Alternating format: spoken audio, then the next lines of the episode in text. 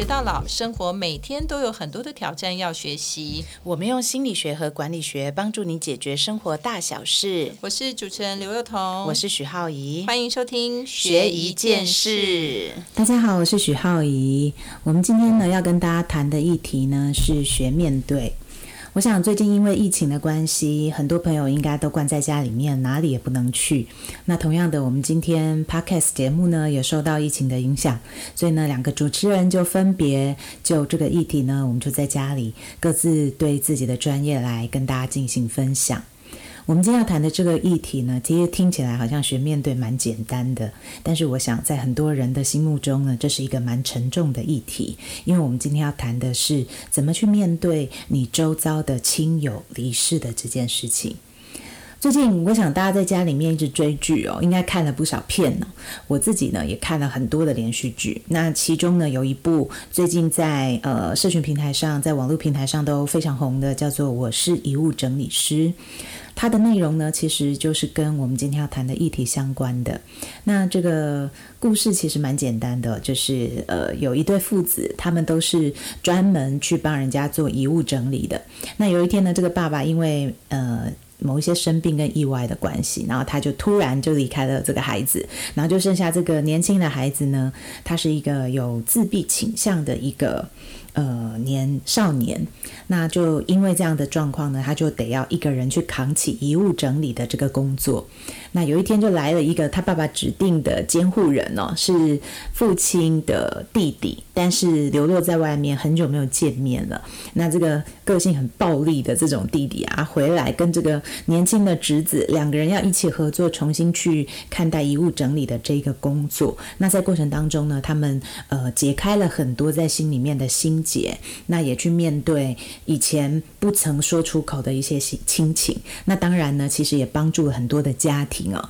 在这个遗物整理的过程当中，去面对他们对于亲人没有表露出来的感情，或是还没有说出口的话。那这一部片呢，其实蛮推荐大家去看一看的，因为我觉得他所谈的内容跟我们今天要和大家分享的非常有关系。我们怎么样去面对亲人离世呢？我自己觉得，在我从事心理咨商的过程当中，我也觉得这个议题是对我自己而言最困难去面对的。但比较有意思的是，说我记得我刚入行的时候，在大学里面当辅导老师。那我进去的第一年呢，很有趣。那一年我就接了特别多的大学生，那他们来谈是什么议题？就是刚好是来谈他们的父母亲，可能是比如说因为癌末啦，那正在一个呃病痛的折磨当中，那他们在谈这个父母亲好像快要离开的这个过程。所以从我刚入行开始，我不知道为什么，就是刚好缘分让我就接触到这么多类似的案例。那因为我们家只有我一个小孩，其实父母亲对我来讲都是很亲的人。那我的父母现在都还健在。那关于亲人离世的，呃，过往呢，其实对我而言都是非常童年的回忆了。比如说，嗯，外公外婆啦，或是在大一点的时候，可能阿妈，因为她年纪真的蛮大才走的，所以那时候的悲伤跟准备度，准备度是比较足够的，所以，呃，悲伤好像就比较容易去接纳跟释怀。所以今天我想要。用我自己个人的呃看到的这些自伤的例子来跟大家谈一谈，我们到底怎么去面对亲友离世的这件事情呢？尤其在看起来好像非常不平静的二零二零跟二零二一年，我们突然有一个意识，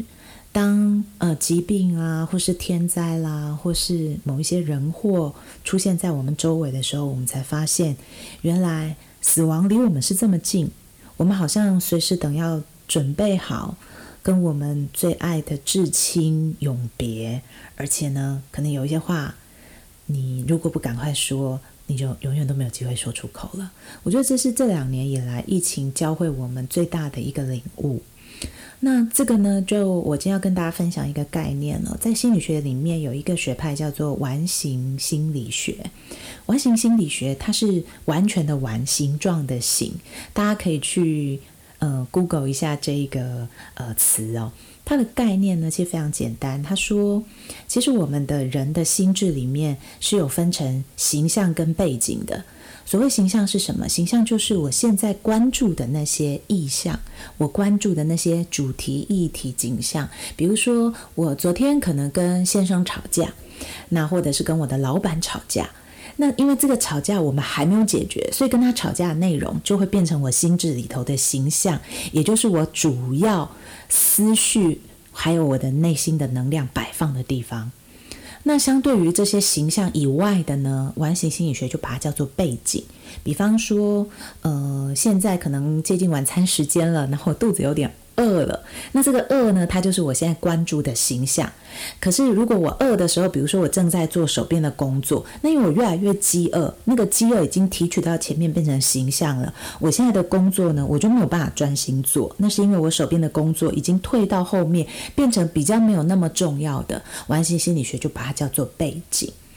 那亲人离世这件事情对我们而言会有什么影响呢？如果我们用这个概念来看它的话，它就会是说。如果这个亲人离世，他可能分成两种状况。第一种状况是我有准备的状况，比如说他可能已经久病了，那我知道他的状况可能不太好，那他有可能随时都会离开我们。跟第二种状况是我完全没有准备，比方说意外，他可能出门，可是就再也没有回来啊，我都没有想过，我们呃在家里面讲的这一句话就变成我跟他之间最后的一句话，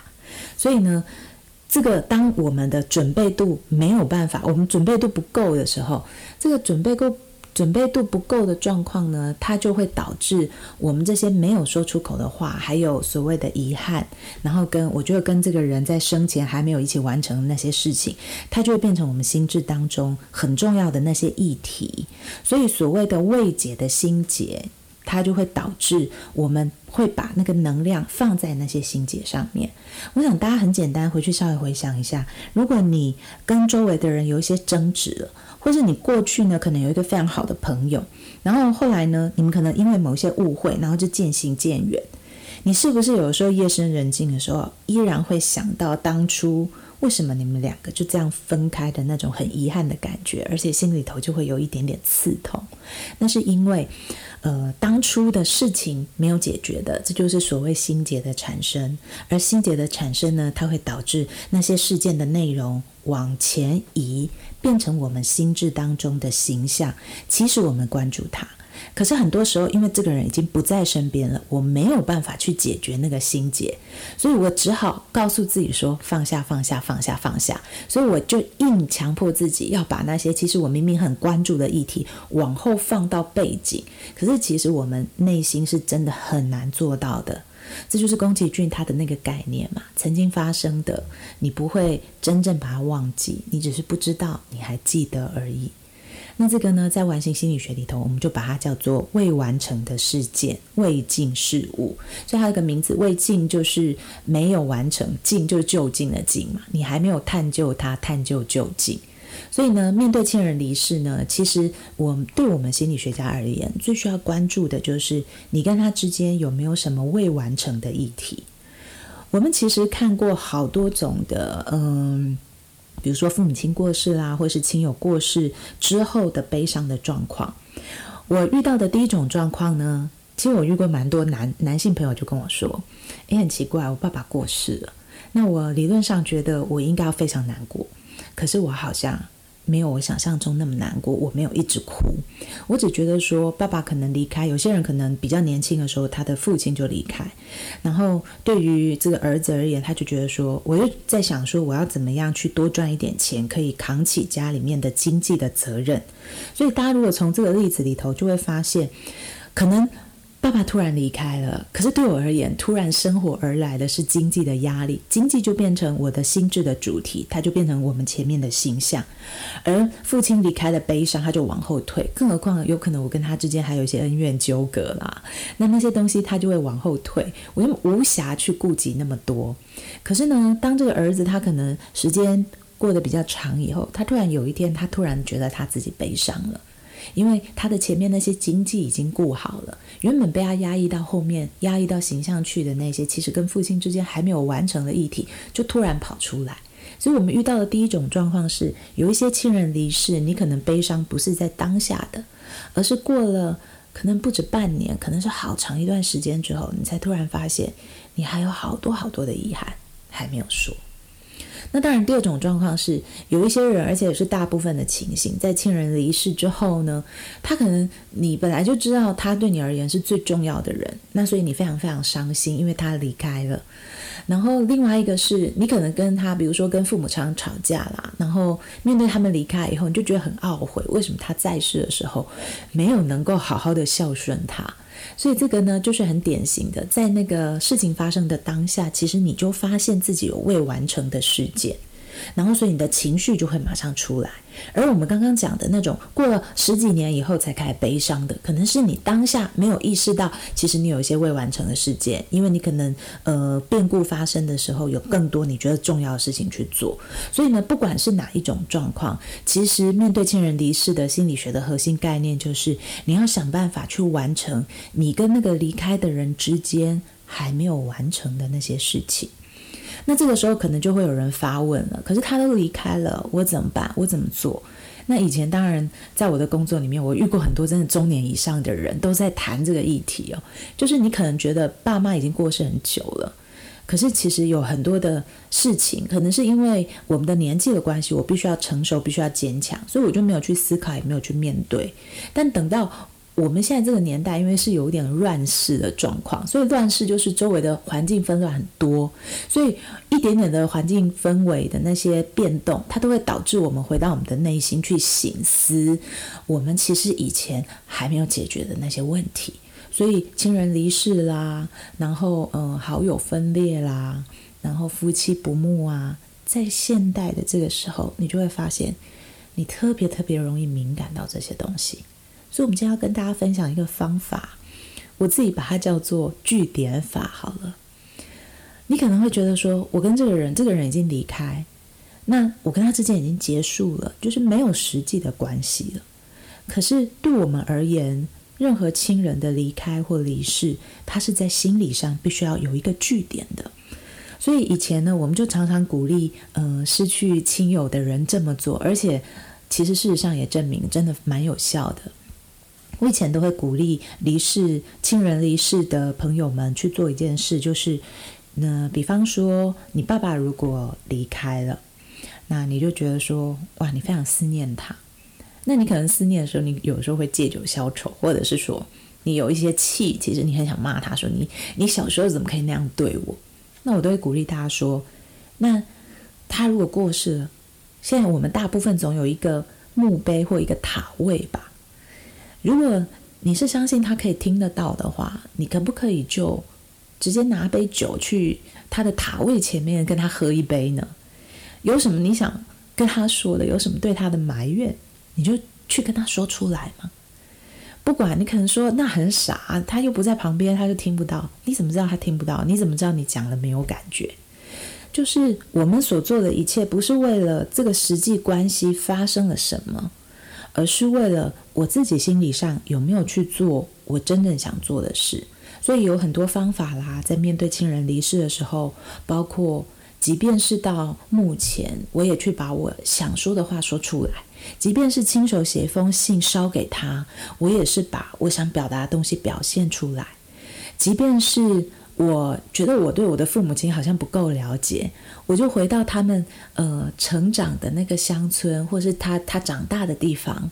去访问以前每一个认识他的人，然后从那些还在世的人口中去拼凑出，原来那是一个我不认识的父母亲。你可以去做很多很多的事情，即便这个人已经离开了，可是那个行动的权利还是在我们身上的。所以，我真的不骗大家哦，这个在我的工作的二十年来，我就这样看着每一个可能亲人离世，然后内心很难过的人，他觉得他就走了，我好像什么事情都不能再为他做了。可是，你如果仔细想一想，这种故事是不胜枚数的，就是你可以去呃访问认识他的人，你可以去找以前跟他合照的照片。你可以去找任何可以让你觉得更了解他以及更接近他的话的的方法。你甚至可以去做任何你觉得你有对他表达的方式。好，然后当你做完了这些之后，你就会发现，当我们的我们的心里头是可以暂时画下一个句点，因为所有的亲人离世，我们之所以会难过，都是因为其实我们在世的时候，一定有多多少少的美好而且很难忘的回忆。所以，因为这个人对我们而言重要，他的离世才让我们那么悲伤。我是遗物整理师呢。这部剧它其实简单来说，就是在讲每个人去把我跟那个离开的人找回那个关系的那个过程。如果你不知道这个过程怎么做，也推荐大家去看看这部剧。也许看完以后，你大概对于自己该怎么去面对类似的事情就有想法了。我们下一周见喽！欢迎大家继续收听，也祝福大家可以平安的度过疫情闭关的每一天。我们下次见，拜拜。